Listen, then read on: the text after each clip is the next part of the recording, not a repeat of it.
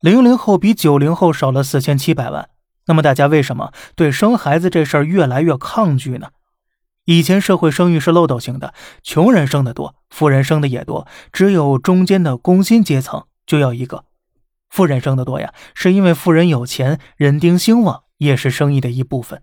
而穷人之所以生的多呢，一方面是因为人丁，更重要的原因呢，是那时的孩子都是散养的，养育成本极低。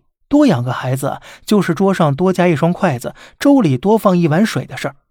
孩子六七岁了，就能帮家里干活了；再长大点，就是个壮劳力了。吃的住的都是自家的，成本极低，干活呢都是给自家干。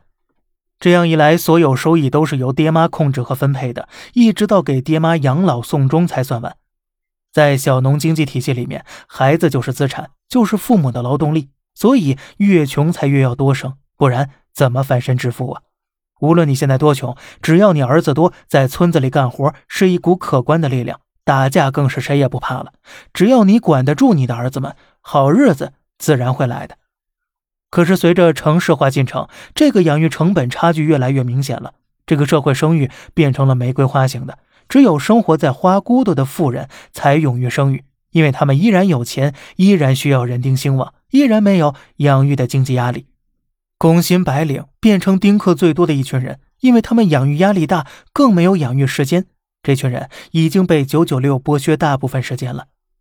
在现在呢，你要养大一个孩子，不仅要供他读书，还要供他学习各种才艺，耗费精力更多的精力在他身上，甚至呢，掏空积蓄帮他付房款。更好不容易把他养大成才了，还不能留在你身边帮你干活，而是只能去给资本家们打工。让资本家剥削，甚至你老了养老都很难指望得上呢。极高的成本几乎没了收益，生孩子从创造资产变成了创造负债，那么谁还愿意多生呢？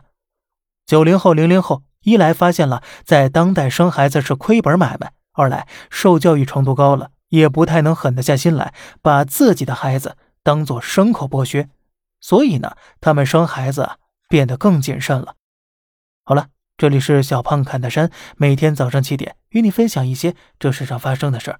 观点来自网络，咱们下期再见，拜拜。